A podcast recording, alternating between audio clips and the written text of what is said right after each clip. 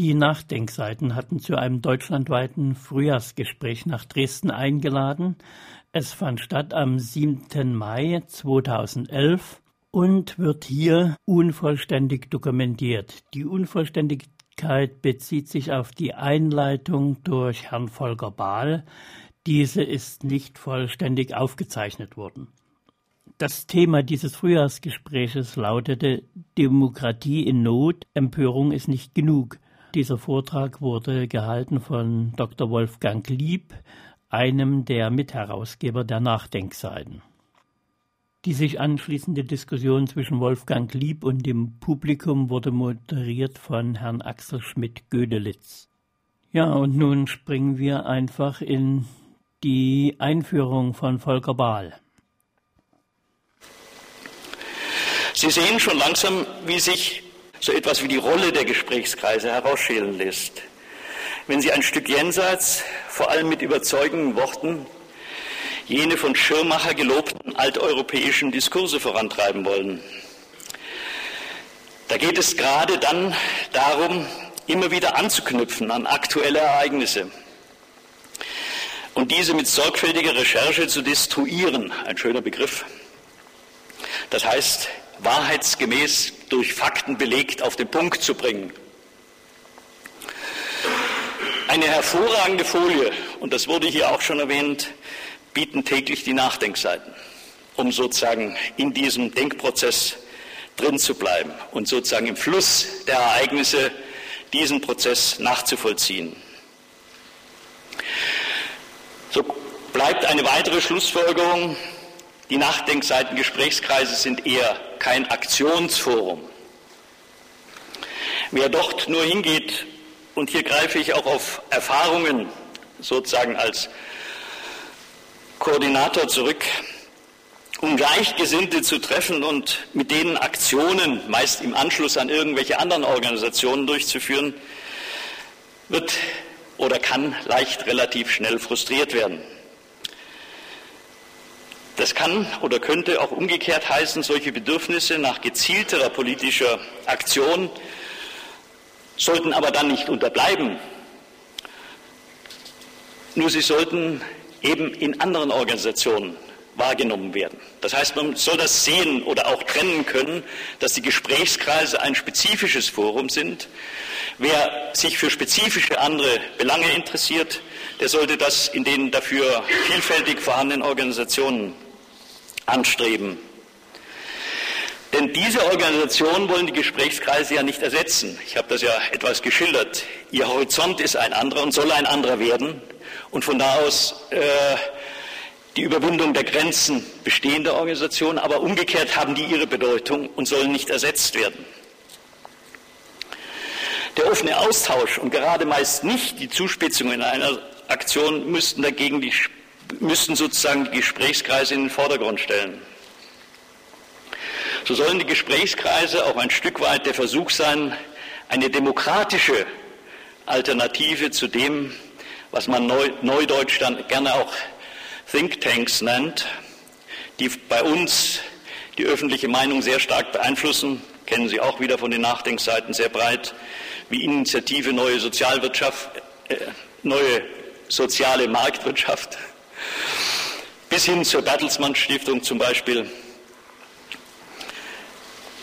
Das heißt aber auch, dass man gleichzeitig Toleranz übt, um in der Verschiedenheit der Diskussionsansätze vielleicht eine Quelle der Anregung zu finden. Und es ist ja dann auch nicht ausgeschlossen, dass sich aus der dann auch gegenseitig anerkannten unterschiedlichen Perspektive ein gemeinsames Handeln bezogen auf gewisse Punkte ergibt. Da komme ich jetzt zum Anfang zurück und damit auch zum Schluss. Diese Gegenposition, und das müssen wir uns einfach eingestehen, macht es unmöglich, von uns aus, sozusagen von oben, von den Nachdenkseiten, die Gesprächskreise zu steuern. Das wäre widersinnig. Denn Diskussionsstoff wie Breite der Diskussion kann sich immer nur wieder aus den jeweiligen regionalen Gesprächskreisen und ihren jeweiligen Bedürfnissen ergeben. Die Nachdenkseiten selbst werden dafür, und nicht nur der, das Netz, sondern auch die Bücher, die ja hier ausliegen, werden dafür immer wieder ein Anhaltspunkt oder sagen wir auch so etwas wie ein Rückgrat für diese äh, Diskussionen sein. Und damit möchte ich jetzt schließen. Sisyphus war ein glücklicher Mensch. An diesem Punkt angekommen, könnte es sein, dass Sie sich, wie ich mir selbst auch immer wieder dabei vorkomme, erschlagen sind von der Vielfalt der Anforderungen, die sozusagen da auf einen zukommen. Aber Sie kennen ja sicher die Geschichte von Sisyphus. Und dieser Sisyphus soll ein glücklicher Mensch gewesen sein. Also packen wir es an, weiter und immer wieder. Ich danke Ihnen.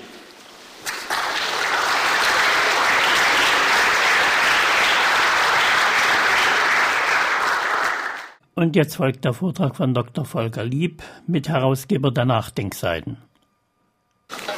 Liebe Gäste aus nah und fern, wie ich schon erfahren habe, ähm, ich begrüße Sie ganz herzlich an diesem wunderschönen Frühsommer. Ich bin überrascht, dass Sie äh, hier sozusagen in den, sich in einem Saal zusammengefunden haben und nicht äh, einen morgendlichen Spaziergang an der Elbe unternommen haben. Ähm, das finde ich sehr beeindruckend, dass Sie in so großer Zahl gekommen sind. Ich möchte mich ganz herzlich für die Einladung äh, nach Dresden bedanken. Ich habe mich sehr gefreut, mal wieder nach Dresden kommen zu dürfen. Äh, ich möchte mich gerne bei Herrn Schwarz bedanken und bei Herrn Kempe, die Organisatoren äh, des hiesigen Gesprächskreises.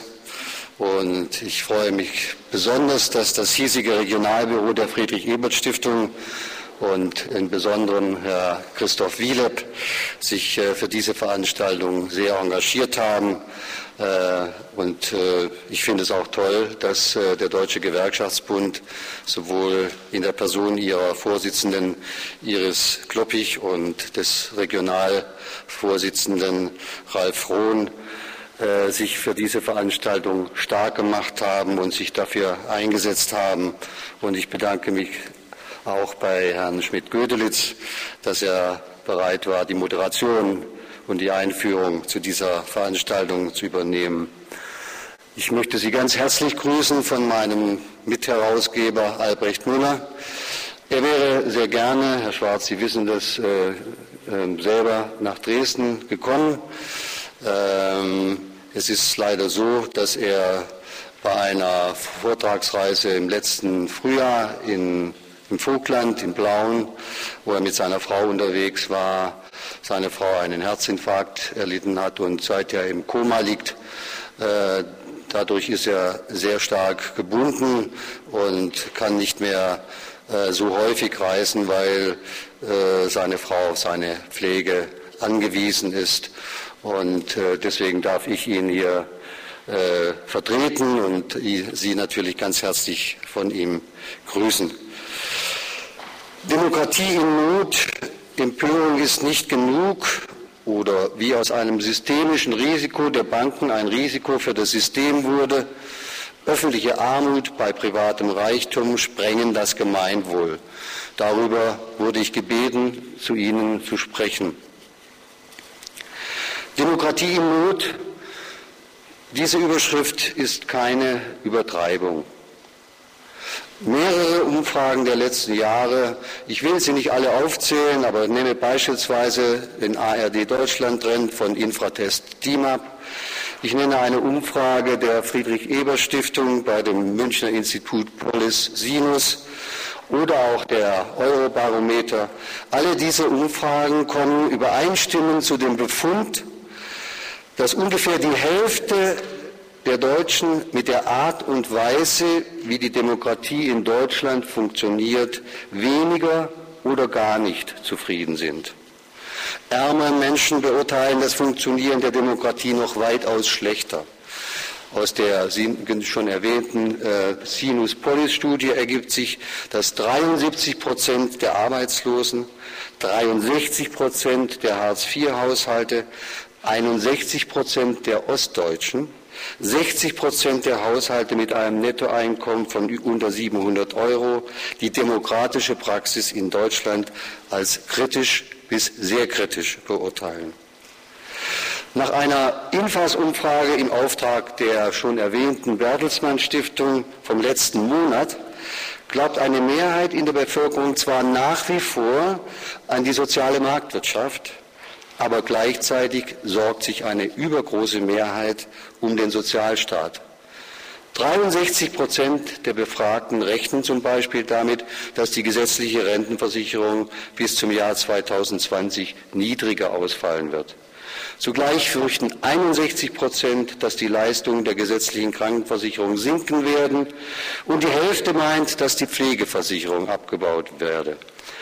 Dementsprechend skeptisch beurteilt die Mehrheit auch die Entwicklung des sozialen Zusammenhalts.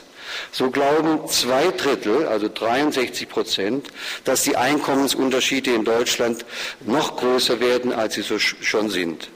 Und über die Hälfte befürchtet, dass der soziale Zusammenhalt schwächer werde. Nach einer letzt zu zitierenden Umfrage, einer Allensbach-Umfrage, äh, meint nur jeder Fünfte, dass die Einkommens- und Vermögensverteilung im Großen und Ganzen gerecht sei. Die große Mehrheit der Bevölkerung, nämlich 71 Prozent, hat den Eindruck, dass die soziale Gerechtigkeit in Deutschland in den letzten vier Jahren weiter abgenommen hat. Das sind meines Erachtens höchst gefährliche Alarmzeichen für die Demokratie und für unser Gesellschaftsbild einer sozialen Marktwirtschaft. Die Gefahr für unsere Demokratie ist nicht abstrakt, sondern sehr konkret. Wie jüngst in Finnland gewinnen quer durch Europa sogenannte rechtspopulistische Parteien unaufhaltsam an Boden. Mit Fremdenfeindlichkeit, chauvinistischer Kritik an Europa und vorgespiegeltem sozialem Nationalismus bringen sich die, bringen sich die wirtschafts- und sozialpolitisch kaum noch unterscheidbaren Volksparteien selbst in Bedrängnis. Ich könnte jetzt aufzählen, die Parteien, die in Europa äh, inzwischen zu äh, Regierungsbeteiligungen oder zu äh, zweitstärksten Kräften ge geworden sind, wie zum Beispiel bei den Regionalwahlen in Frankreich Marine Le Pen, die Nachfolgerin ihres Vaters Le Pen, die inzwischen zur zweitstärksten Partei in Frankreich geworden ist. Die Unzufriedenheit mit dem Funktionieren, mit der Demokratie, mit der Politik, mit den Politikern und die Sorge um den Sozialstaat ist eigentlich nicht weiter verwunderlich. Wenn man bedenkt, dass die Politik in zentralen Fragen seit Jahren Entscheidungen gegen den Mehrheitswillen trifft. Sie können das bei allen Umfragen der vergangenen Jahre erkennen, das ist bei Hartz IV so, das ist bei der Rente mit 67 so, das ist bei der Gesundheitsreform so, das ist beim Kriegseinsatz in Afghanistan so oder auch, wie es jüngst wieder deutlich geworden ist, bei der Atompolitik. Das sind Entscheidungen, ich könnte noch eine ganze Menge äh, von, den, von vergleichbaren Entscheidungen hinzufügen, wo die Bürger und die Bürgerinnen das Gefühl bekommen, dass ihre Meinung von der Politik, von den Parteien oder von den Regierungen nicht mehr gefragt ist. Die Frage drängt sich also auf, ist Demokratie in Not? Ist unser System in Gefahr? Oder gibt es sogar ein systemisches Versagen? Eines der tiefgreifendsten Beispiele, es ist hier schon zweifach genannt worden, für ein systemisches Versagen ist die Finanzkrise und in deren Gefolge die Wirtschaftskrise und wiederum dadurch ausgelöst die Eurokrise. Durch die Finanzkrise sind weit größere und schwere zu behebende Schäden verursacht worden als durch alle anderen, ich nenne es mal so, Kapitalverbrechen zusammen. Es sind nicht nur Vermögensschäden in unvorstellbarer Billionenhöhe entstanden, die Existenz von Millionen von Menschen wurde bedroht, ihre Arbeitsplätze und ihre soziale Sicherheit aufs Spiel gesetzt. Noch ist nicht abzusehen, wie hoch über die schon geleisteten Milliardenzuschüsse und über die unfassbar hohen Kreditgarantien für die Rettung der Banken hinaus die öffentlichen Haushalte in den nächsten Jahren belastet werden. Doch schon jetzt ist ziemlich klar, dass die Schuldenlast von denjenigen abgetragen werden muss, die mit der Finanzwirtschaft allenfalls dadurch in Berührung kamen, dass sie einen Kredit aufnehmen mussten. Noch viele Generationen werden nicht nur die Zinslasten zu tragen haben. Aber kaum einer der Verursacher und nur ganz wenige der Verantwortlichen sind bisher zur Rechenschaft gezogen worden. Im Gegenteil. Die Banken, die längst pleite wären, wenn, äh, wenn sie, ihnen nicht mit Steuermitteln geholfen worden wäre.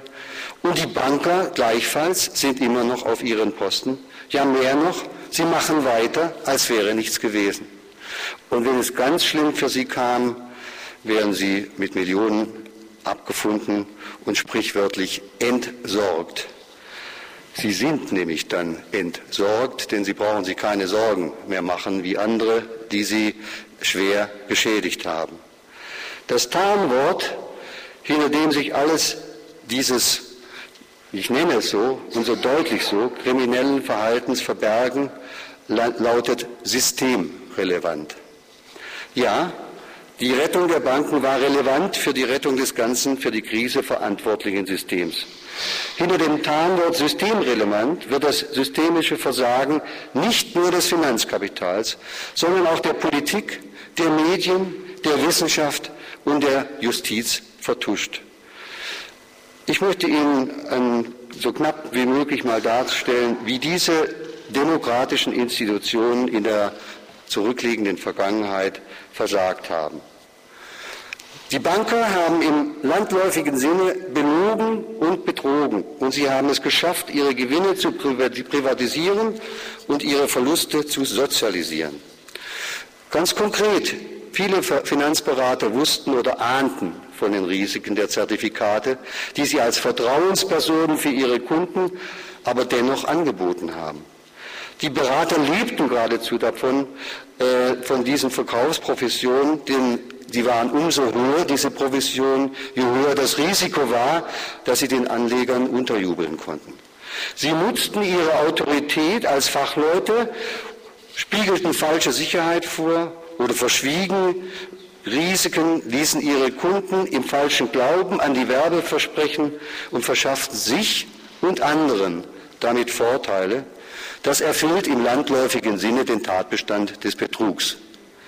Die Banken wiederum haben nicht mehr durchschaubare Kreditderivate zusammengepackt, wie man das so schön nennt, Derivate, also Kreditableitungsforderungen, und als rentierliche und hochinnovative Finanzprodukte weiterverkauft. Und wieder andere haben diese gebündelten faulen Forderungen, von denen sie eigentlich wissen mussten, dass sie ihren Preis nicht wert waren, weiterverkauft. In der Umgangssprache nennt man so etwas Hehlerei. Nach Betrug und Hehlerei folgte die Erpressung. Nach, man kann es selbst nachlesen, wir haben das auch auf den Nachsinnseiten eingestellt, nämlich ein Protokoll vom 28. September 2008, als in einer Nachtsitzung Deutschlands Bankerelite in Frankfurt zusammensaß. In dieser Sitzung drohte Josef Ackermann der Kanzlerin und dem Finanzminister mit dem wörtlich Tod des deutschen Bankensystems, als er und seine Bankerfreunde äh, von der Kanzlerin und dem Finanzminister die erste Rate von damals nur 8,5 Milliarden als Abschlagszahlung des äh, Fiskus zur Rettung der Hyporel äh, Estate, also dieser bayerischen äh, Hypothekenbank, überwiesen haben. Dass diese Summe von 8,5 Milliarden bei, lang, bei weitem nicht ausreichen würde, das wussten die versammelten Banker an diesem Abend in Frankfurt äh, in jedem Fall. Äh, und äh, sie haben es sicherlich schon geahnt, aber sie wussten, wenn erstmal der Einstieg getan ist, dann folgt auch das Weitere. Sich durch Androhung eines empfindlichen Übels zu Lasten eines anderen zu bereichern, das erfüllt, so heißt es im Strafgesetzbuch, den Tatbestand der Erpressung. Den weiteren Verlauf kennen wir alle. Im Hauruck-Verfahren unter maßgeblicher Anleitung der Banker wurde ein sogenannter Bankenrettungsschirm aufgeklappt mit über 400 Milliarden als Refinanzierungsgarantie, mit 80 Milliarden direkter Kapitalhilfe und einem sogenannten Stabilisierungsfonds von bis zu 100 Milliarden Euro. Das Parlament hat sich bei diesen Entscheidungen im Hauruck-Verfahren selbst entmachtet. Und bis heute ist der Sonderfonds der Finanzmarktstabilisierung, der sogenannte SOFIN, einer echten parlamentarischen Kontrolle entzogen. Nach Ausbruch der Krise backten die Banker eine kurze Weile kleine Brötchen, man räumte Fehleinschätzungen und Irrtümer ein. Von individueller Schuld oder kriminellen Handlungen war allerdings nie die Rede. Nach dem ersten Schock wurde das havarierte System bald wieder verteidigt, zumal die deutschen Banker es schafften, den öffentlichen Eindruck zu erwecken, dass sie selbst mit dem Entstehen der Finanzkrise nicht das Geringste zu tun gehabt hätten. Da sie dank Steuerzahlers Hilfe ihre Schäfchen ins Trockene bringen konnten und die Politik bisher nichts oder kaum etwas dagegen unternommen hat, ihre Geschäfte zu kontrollieren, machen sie weiter wie bisher. Ackermann protzt schon wieder mit zweistelligen Renditezielen und kassierte im Krisenjahr wohlgemerkt 9,4 Millionen Euro an Salär. Einige wenige verantwortliche Vorstände traten zurück oder wurden zurückgetreten, aber mit dem Hinweis, sie trügen keinerlei persönliche Schuld, kassieren sie schamlos ihre Erfolgstantiemen und ihre millionenschweren Abfindungen und das teilweise sogar finanziert aus staatlichen Hilfsgeldern. Die Banker haben, wie gesagt, Schäden in Milliardenhöhe hinterlassen, aber für den Schaden einer Pfandflasche oder von ein paar aus dem Abfall geholten Maultaschen werden andere per Gerichtsbeschluss ihrer beruflichen Existenz beraubt. Wir laufen wieder auf einen Feudalismus zu. Die Oberen lässt man laufen und die unten werden gehängt.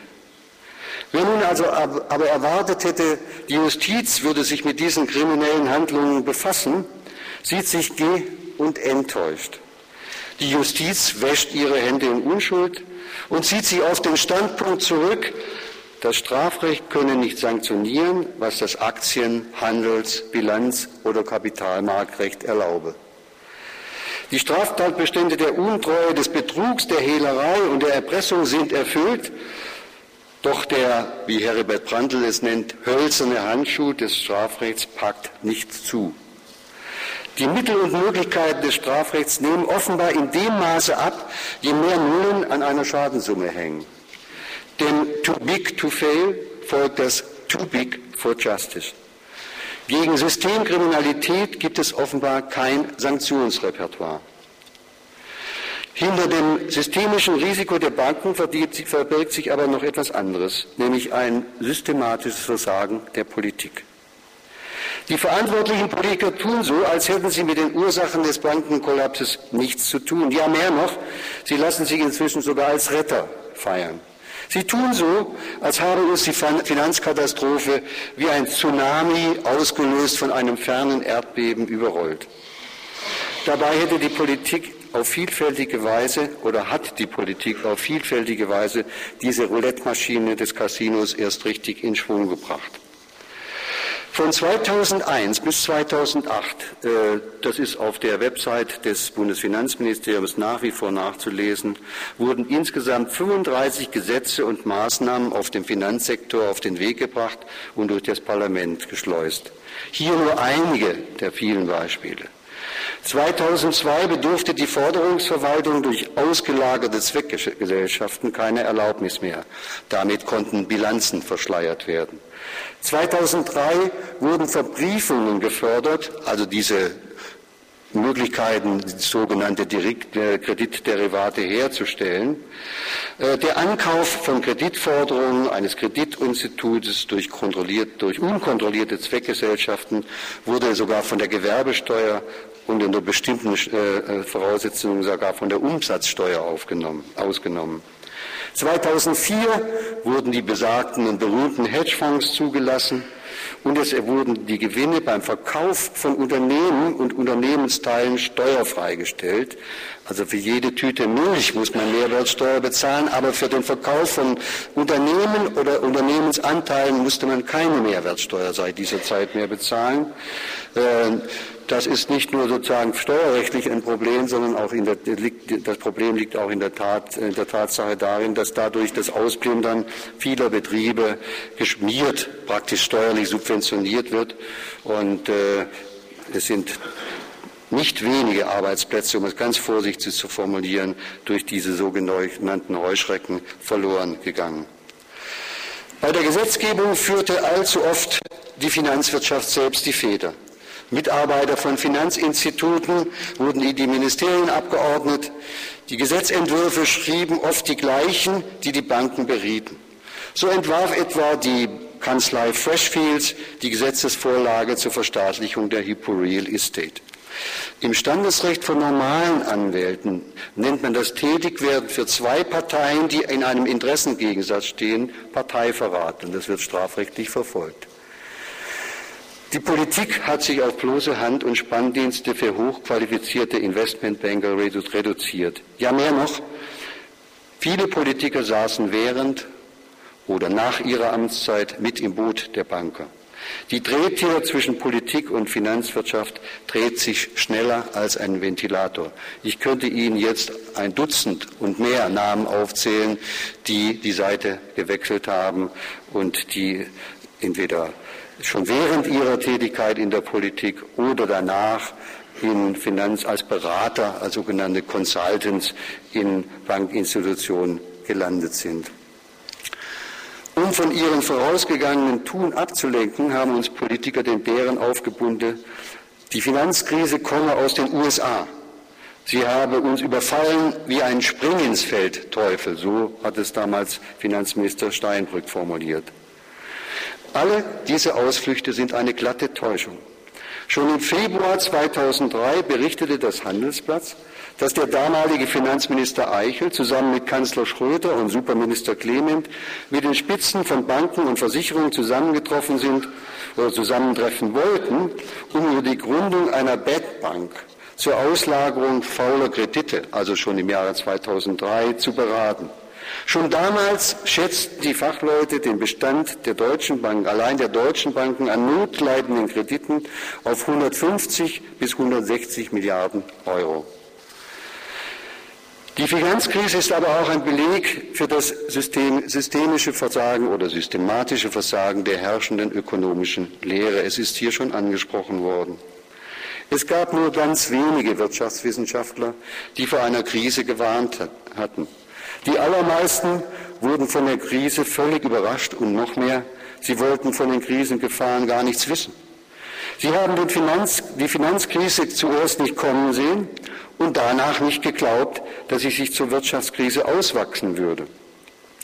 Wie in kaum einem anderen Land galt unter Deutschlands Wirtschaftswissenschaftlern die absolut herrschende Meinung, dass die Märkte zu einer angemessenen Preisbildung führten und dass der Staat sich aus den Märkten möglichst herauszuhalten hätte. Herr Schmidt-Gödelitz hat es vorhin schon dargestellt. Der freie, unregulierte Wettbewerb würde, so war die Mantra, zu effizienten Ergebnissen führen. Seit Jahrzehnten haben die Wirtschaftswissenschaften des Sachverständigenrats oder der Konjunkturforschungsinstitute und die allermeisten wirtschaftswissenschaftlichen Lehrstühle nichts Wichtigeres zu tun, als dieses Marktdogma zu verteidigen und mit ihren Gutachten der Politik anzudienen. Es gab geradezu einen Herdentrieb. Die Herde forderte Lohndumping, Unternehmenssteuersenkungen, Deregulierung, Flexibilisierung, Privatisierung. Ein schwacher Sozialstaat galt als Erfolgsrezept im Standortwettbewerb. Diese Rezepte galten als alternativlos oder objektiv notwendig als ob es in einer demokratischen Gesellschaft äh, etwas Alternativloses gäbe. Ähm, mein früherer Chef Johannes Rau hat gesagt, wer Politik als alternativlos erklärt, handelt unchristlich, denn es gibt immer Alternativen. Und bei jedem Scheitern, das ist das Schlimme dabei, wurde immer nur eine Erhöhung der Dosis des, der gleichen Rezeptur empfohlen. In ihrem Dogmatismus haben sie nicht nur gegen die Prinzipien der Wissenschaftlichkeit verstoßen, viele sogenannte Experten, Sie kennen sie alle aus den Medien, sind unmittelbar oder ganz direkt mit der Großwirtschaft oder deren Public Relations Agenturen verbunden.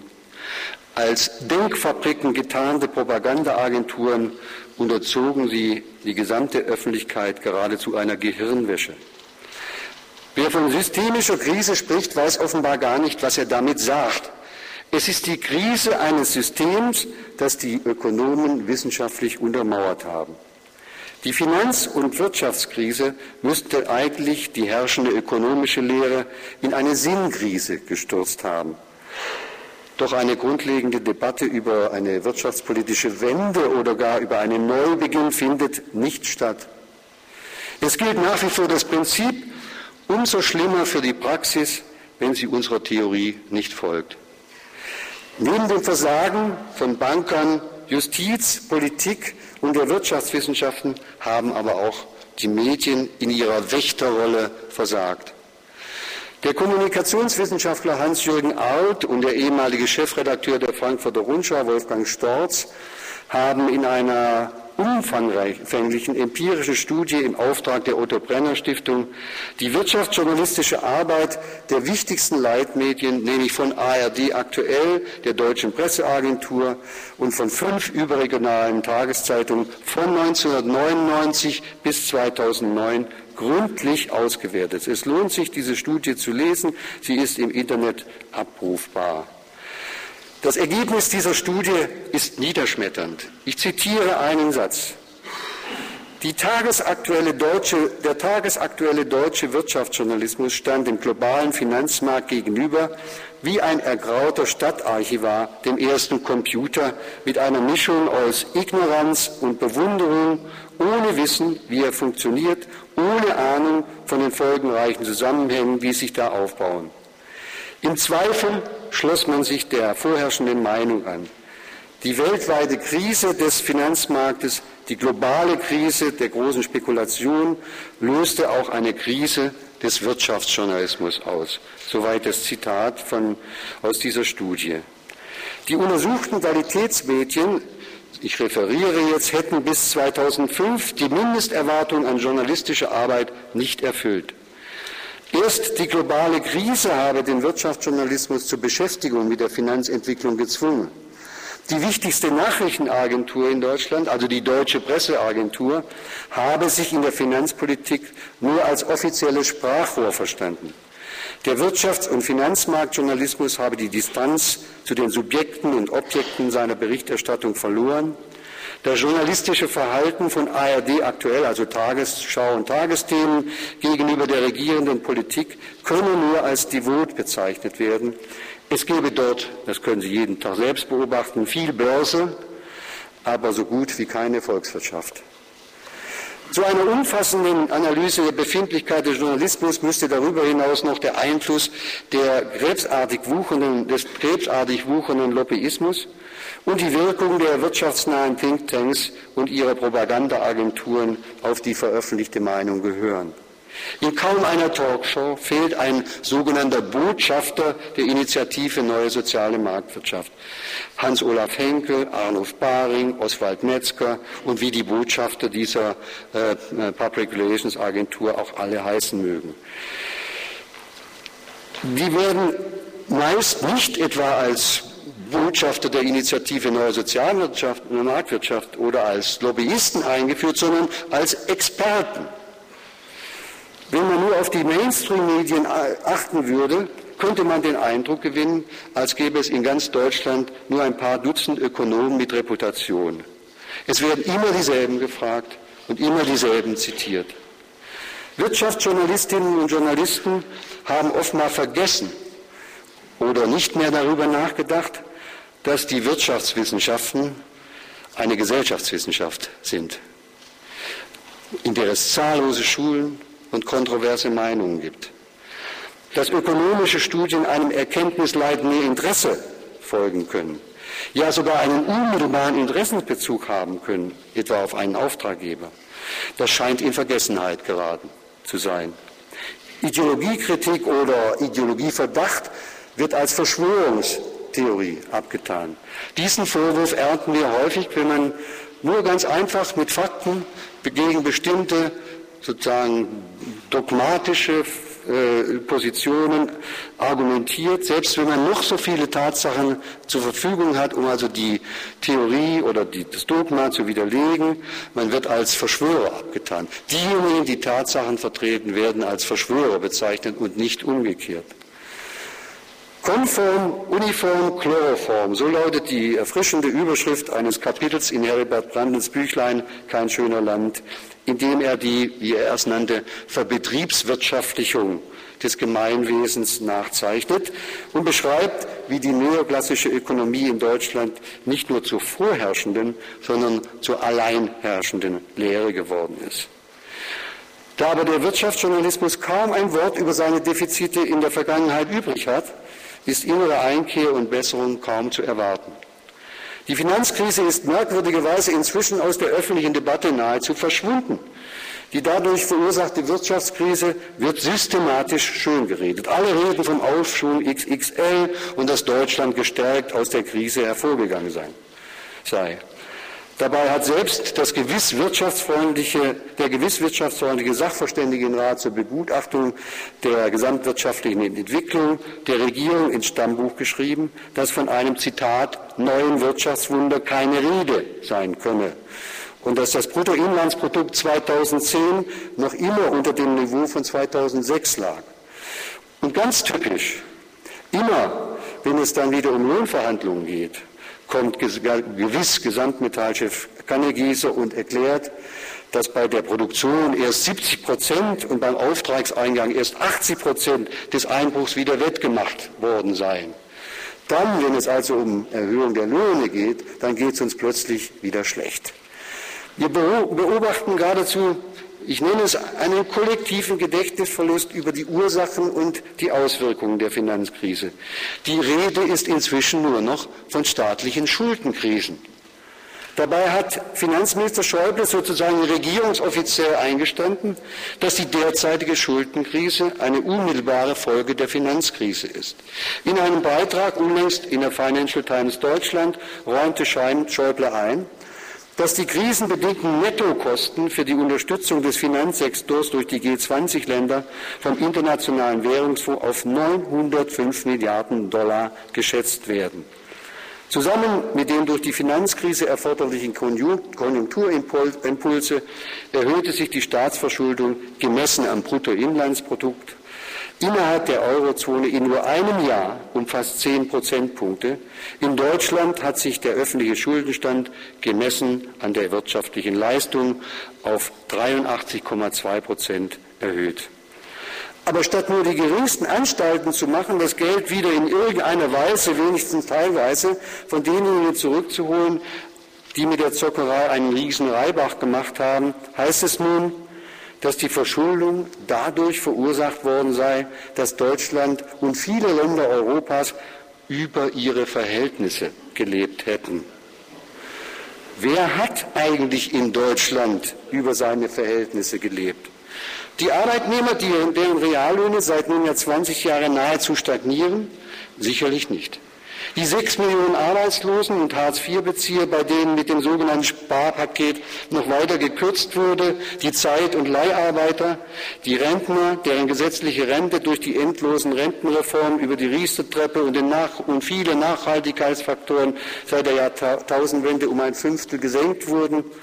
Kurzum, die Mehrheit der Bevölkerung hat in Deutschland sicherlich nicht über ihre Verhältnisse gelebt. Im Gegenteil, Deutschland hat unter seinen Verhältnissen gelebt, weil es durch Lohndumping und einem geradezu Unternehmenssteuersenkungswahn einen riesigen Leistungsbilanzüberschuss erzielt hat. Seit dem Jahr 2000 haben in Deutschland die, Ein die Einkommensungleichheit und Armut stärker zugenommen als in jedem anderen OECD-Land. So heißt es nicht etwa in den Nachdenkseiten, sondern äh, in einem Bericht der gewiss wirtschaftsfreundlichen OECD aus dem Jahre 2008. So entwickelt sich Unternehmens- und Vermögenseinkommen, die zwischen 2000 und 2010 um nominal nominal 45 Prozent zulegen, fast dreimal so schnell wie die Arbeitnehmerentgelte. Real, also nach Abzug der Inflation, sind die durchschnittlichen Bruttoverdienste pro Beschäftigten im vergangenen Jahrzehnt sogar gesunken. 2010 haben sie nach Abzug der Inflationsrate um 4 Prozent, lagen sie um 4 Prozent niedriger als im Jahr 2000. Die Lohnquote, also der Anteil der Löhne am Volkseinkommen, die in den 70er Jahren noch bei 70 Prozent lag, ist um fast 10 Prozent eingebrochen auf 60 Prozent, während im Gegensatz der Anteil der Kapital- und Vermögenseinkommen entsprechend zunahm. Nach einer WIW-Studie vom Ende letzten Jahres stiegen die privaten Nettovermögen allein 1991 bis 2009 um 99 Prozentpunkte auf 7,3 370 Milliarden Euro. Wer in Deutschland über seine Verhältnisse gelebt hat, zeigt sich vor allem in der Verteilung dieses immensen, immens gewachsenen Vermögens. Die obersten 20 Prozent der Vermögensverteilung besitzen rund 80 Prozent. Also die obersten 20 Prozent besitzen 80 Prozent des Nettogeldvermögens. Nettogeldvermögen will sagen Bruttogeldvermögen minus Konsumentenkredite, also minus äh, der Kredite, die zur Finanzierung etwa von bestimmten Investitionen getätigt werden. Allein, Herr Schmidt-Gilderitz hat darauf hingewiesen, die obersten zehn Prozent in dieser Gesellschaft besitzen zwei Drittel Netto, des Nettogeldvermögens. Die unteren 25 Prozent besitzen nicht nur kein Nettogeldvermögen, sondern sie haben Schulden als Guthaben. Zwei Drittel der Deutschen verfügen laut dieser DIW-Studie über gar kein oder über ein nur sehr geringes Nettogeldvermögen. Trotz des privaten Reichtums und der öffentlichen Armut wird täglich aus allen Ecken erzählt, dass die Staatsschulden das größte Problem wäre und dass unsere beklagenswerten Enkel die Zinsen abzuzahlen hätten. Werden aber wirklich die künftigen Generationen belastet? Die Wahrheit ist ganz schlicht, die Schulden der einen sind zu jedem Zeitpunkt und jetzt und in Zukunft die Vermögen der anderen. Das ist immer so und wird immer so bleiben. Generationsgerecht ist zu einem politischen Kampfbegriff geworden, der von der sozialen Ungleichheit innerhalb der heutigen, aber auch der künftigen Generation ablenken soll. Wir haben es nicht, wir haben es mit einer intragenerativen Belastung, also zwischen Armen und Reichen, und nicht mit einer intergenerativen Belastung, also nicht zwischen alt und jung zu tun, äh, wenn man von Staatsverschuldung spricht. Sie haben alle gewiss im Fernsehen, das kommt ja regelmäßig, schon mal die Schuldenuhr gesehen, auf der mit äh, schwindelnder erregender Geschwindigkeit die Zahlen rasen, mit denen die Staatsschulden ansteigen. Um das Verhältnis zwischen öffentlicher Armut und privatem Reichtum darzustellen, müsste man neben diese Schuldenuhr einfach eine Uhr stellen, die den Vermögenszusatz in jeder Sekunde misst. Dann würde nämlich der staunende Fernsehzuschauer oder der staunende Tourist vor dem Berliner Büro des Steuerzahlenbundes in Berlin sehen, dass die Vermögensuhr viel schneller läuft als die Schuldenuhr. Und Sie würden vielleicht fragen, wieso das in Ihrem Geldbeutel nicht ankommt. Die Leute würden dann vielleicht fragen, was denn mit dem riesigen Vermögen geschieht und warum die berühmten Leistungsträger, die den, die den Staat über Jahre gedrängt haben, Steuern für sie zu senken, nun dem Staat das Geld, das sie dadurch gewonnen haben, in Form von Staatsanleihen wieder zurückborgen können und dabei noch weitere Zinsgewinne erzielen können. Viele von denjenigen, die vom Staat in den vergangenen Jahren so großzügig bedacht wurden, haben offenbar gar nicht gewusst, was sie mit dem Geld anfangen sollen, das sie so unverhofft in ihre Taschen bekommen haben. Sie haben es im Ausland als Staatsanleihen an Griechenland, in Spanien, in Portugal angelegt oder sie haben das Geld genommen und sind gleich ins Finanzcasino gegangen. Hier schließt sich der Kreis zum Beginn meines Referats. Wenn nicht bald etwas geschieht, dann werden wir schon in absehbarer Zeit in die nächste Finanzkrise stürzen. Nur eines ist dann sicher. Die Spekulanten könnten nicht noch einmal die Verluste auf die Allgemeinheit sozialisieren. So viel Geld könnten die verschuldeten Staaten nicht noch ein weiteres Mal aufbringen, ohne dass sie selbst pleite gehen würden. Was diese Staatspleite für die Bürgerinnen und Bürger bedeuten würde, möchte man sich am liebsten nicht ausmalen.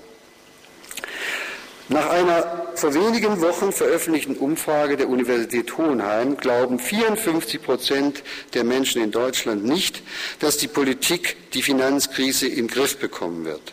Nur jeder Vierte traut der Politik zu, dauerhaft größeren Einfluss auf die Wirtschaft und die Banken zu gewinnen. Und fast drei Viertel der Bevölkerung, 72 Prozent, gehen davon aus, dass die Banken und Versicherungen nichts aus der Krise gelernt haben. Eine übergroße Mehrheit der Befragten ist der Meinung, dass die Politik die Interessen des Finanzsektors mehr berücksichtige als die Interessen der Steuerzahler. Ist es angesichts dieses dramatischen Vertrauensverlustes gegenüber der Politik noch verwunderlich, dass immer mehr Menschen am Funktionieren unserer Demokratie zweifeln? Immer mehr Bürgerinnen und Bürger wenden sich von der Politik ab. Sie tun dies, weil sie sich ohnmächtig fühlen und weil sie die politischen Entscheidungen nicht mehr nachvollziehen können oder sogar als gegen sich gerichtet sehen. Die Wahlbeteiligungen erreichen in einen, einen historischen Tiefstand nach dem anderen. Bei der Landtagswahl in Ihrem Land, in Sachsen, gingen im Jahre 2009 noch gerade 52 Prozent der Wahlberechtigten zur, zur Wahlurne. Fast die Hälfte blieb also zu Hause.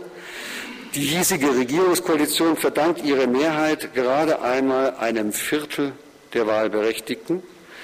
Sogar weniger als die Hälfte äh, der, der Wahlberechtigten gingen in Sachsen noch zur Kommunalwahl, nämlich 48 Prozent. Der britische Politikwissenschaftler Colin Crouch hat den Begriff Postdemokratie geprägt. Er will damit den Zustand beschreiben, bei dem die demokratischen Institutionen formal weiterhin vollkommen intakt sind, in dem sich politische Verfahren und die Regierungen zunehmend in eine Richtung zurückentwickeln, die typisch war für vordemokratische Zeiten. Der Einfluss privilegierter Eliten nimmt zu wohingegen der Enthusiasmus der, Bevölkerungsmehrheit, die Beteiligung der normalen Bürgerinnen und Bürger an der Gestaltung der politischen Agenda, die wirklich ihren Interessen entspricht, abnimmt. Es gibt zwar noch formale Fortexistenz demokratischer Institutionen, hinter deren Fassade aber eine weitreichende Selbstaufgabe der Politik stattgefunden hat. Das ist die Kernthese dieses Buches von Colin Crouch.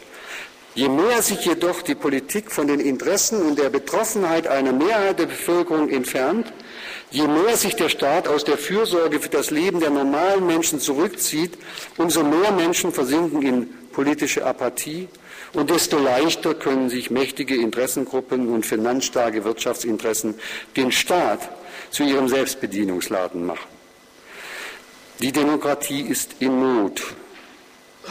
Die politische und gesellschaftliche und das wirtschaftliche Geschehen in unserem Land wird in weiten Teilen von Meinungsmache und Manipulation bestimmt.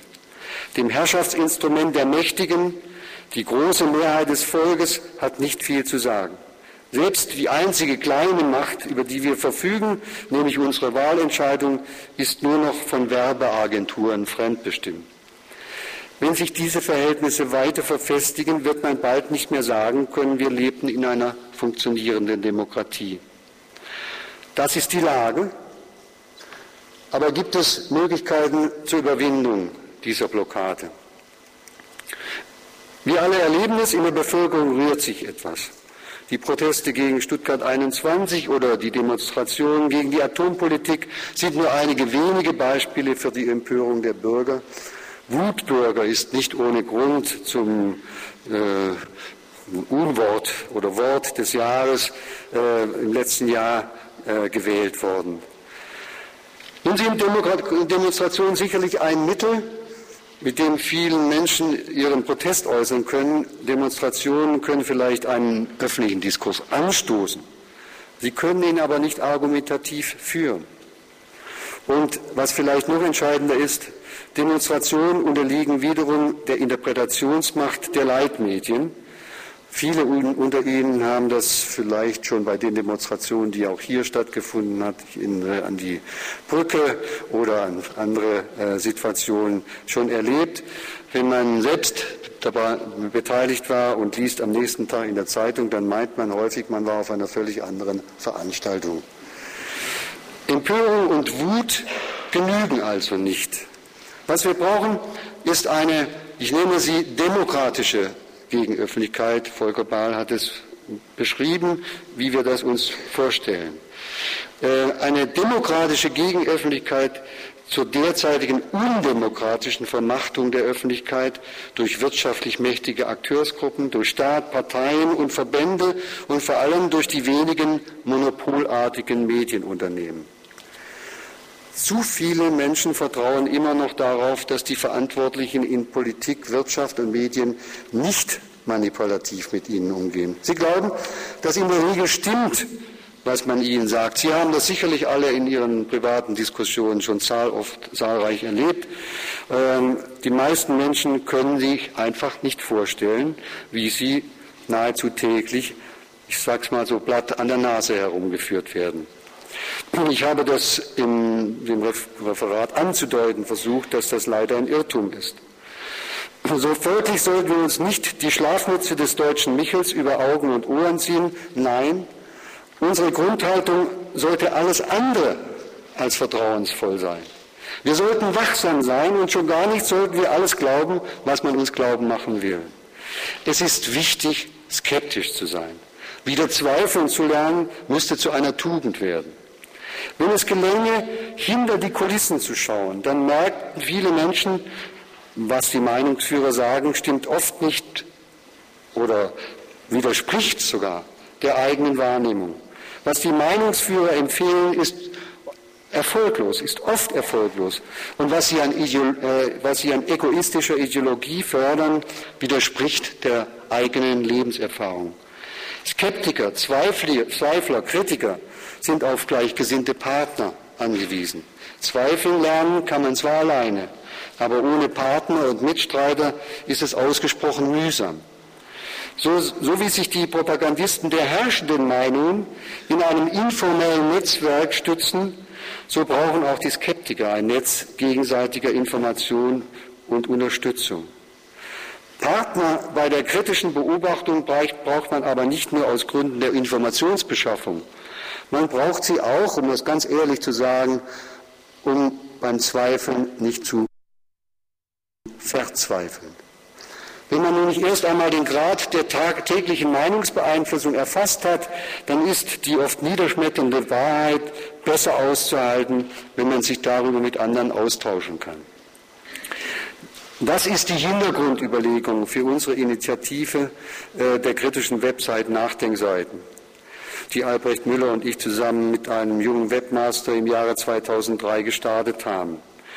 Deshalb gibt es bei uns auch die Rubriken Manipulation des Monats oder Strategien der Meinungsmache oder Informationen über typische Denkfehler.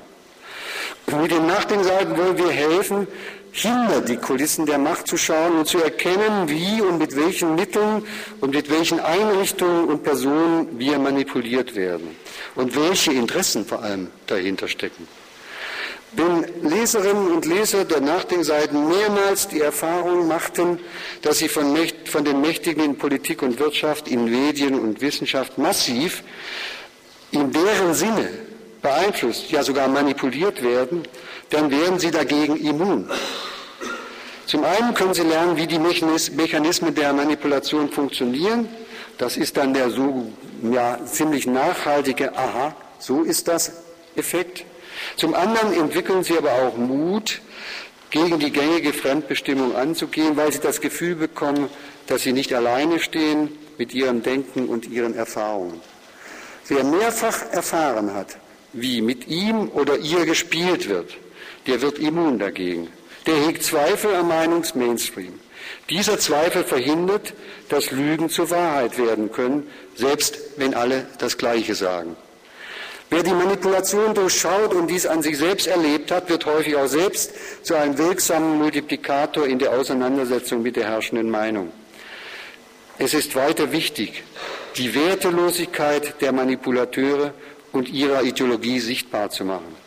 Ihre Werte sind jenseits des Humanen, ihr Egoismus ist abstoßend Über Gier wurde viel geredet. Dieser Egoismus ist abstoßend und macht, passt nicht zum Geist und zum Versprechen unseres Grundgesetzes.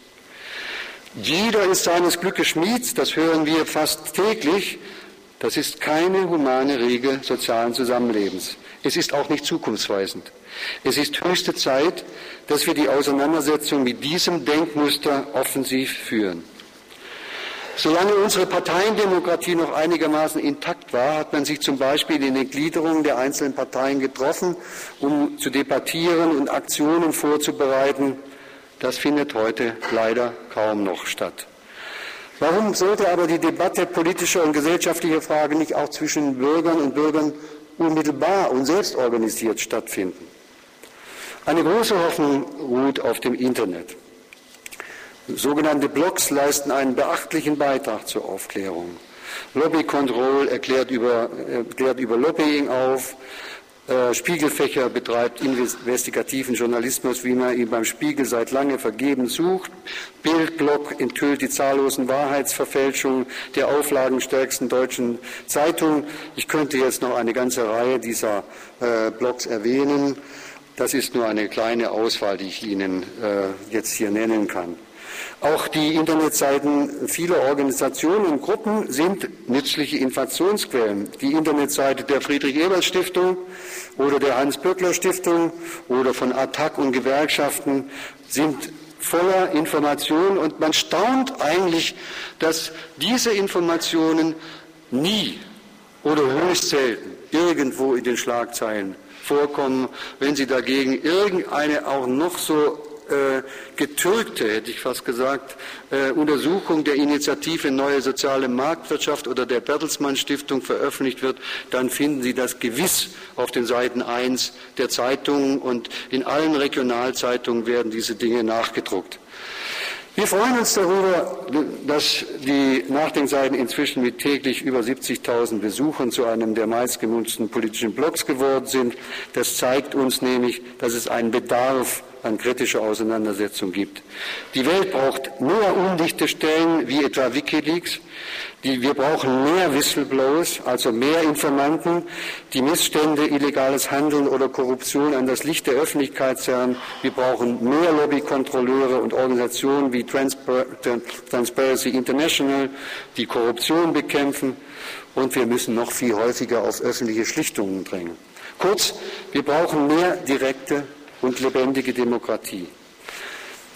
Sie werden mir vielleicht jetzt entgegenhalten, alles, was Sie uns hier erzählen, ist ja schön und gut, aber das sind doch nur kleine Nadelstiche gegen die Macht des großen Geldes. Das sind doch nicht mehr als kleine Stolpersteine, äh, die der übermächtige Meinungsmainstream leicht überwindet. Sie werden sich vielleicht darüber hinaus fragen, worauf, woraus beziehe ich oder woraus beziehe, sollten wir von den Nachzeichenseiten eigentlich unseren Op Op Optimismus, dass es eine Änderung oder gar eine Wende geben könnte. Ich habe Sie am Anfang meines Referats mit äh, unendlich vielen Umfragen genervt, die eine ernsthafte, die ernsthafte Alarmzeichen für unsere Demokratie darstellen. Zum, zum Glück gibt es aber auch Umfragen, die ganz hoffnungsfroh stimmen können. Man darf nämlich nicht den Fehler machen, Verdruss und Unzufriedenheit mit dem Funktionieren unserer Demokratie gleichzusetzen mit der Ablehnung von Demokratie. Denn mehrere Umfragen kommen gleichfalls übereinstimmend zu dem erfreulichen Ergebnis, dass die ganz überwiegende Mehrheit unserer Bevölkerung ein demokratisches Staatswesen, das Grundgesetz und vor allem den Sozialstaat für verteidigenswert hält. So hat etwa das Institut für Demoskopie, Demoskopie Allensbach festgestellt, dass über 80 Prozent der Bevölkerung unser Grundgesetz für gut halten. Auch die schon genannte Studie der Friedrich-Ebert-Stiftung kommt zu dem Befund, dass die große Mehrheit der Bundesbürger, nämlich 78 Prozent, unsere Gesellschaftsordnung für verteidigenswert hält. Die kritische Haltung der Bevölkerung ist also weder Demokratie noch sozialstaatskritisch oder gar sozialstaatsfeindlich. Wir haben es eher, und ich füge hinzu, noch mit einer Politik und Politiker oder von Parteienverdrossenheit als mit Demokratieverdrossenheit zu tun. Auf diesem Potenzial an demokratischem Bewusstsein und auf diese Zustimmung für den Sozialstaat lässt sich zum Glück immer noch aufbauen. Wir sollten uns deshalb die öffentlichen Angelegenheiten, in diese öffentlichen Angelegenheiten mutig einmischen und nicht abwarten, bis es zu spät ist. Wir können uns gewiss sein, dass zumindest die latente Sympathie der Mehrheit demokratisch und sozial gesinnter Menschen hinter uns haben, selbst wenn einem spontanes Desinteresse oder gar Abwehr entgegenschlägt. Vielleicht muss man ja nur auf den emotionalen Funken warten, um bei den Menschen wieder demokratisches Feuer zu entfachen. Wir haben es erlebt bei Stuttgart 21 wie plötzlich Menschen, die noch nie in ihrem Leben an einer Demonstration teilgenommen haben, äh, erfahren haben, äh, sozusagen wie dieser Staat auch mit ihnen umgeht und mit ihnen umgesprungen ist. Ich freue mich deshalb über die Initiative und das Engagement des nachdenkseiten Gesprächskreises, äh, der dieses äh, Frühjahrsgespräch in Dresden zusammen mit der Friedrich-Ebert-Stiftung äh, auf die Beine gestellt hat. Lassen Sie uns heute einfach ein weiteres Stück demokratische Öffentlichkeit aufbauen. Ich freue mich deshalb auf das kritische Gespräch mit Ihnen und bedanke mich für die Aufmerksamkeit, die Sie mir geschenkt haben. Ganz herzlichen Dank und ich freue mich auf das Gespräch mit Ihnen.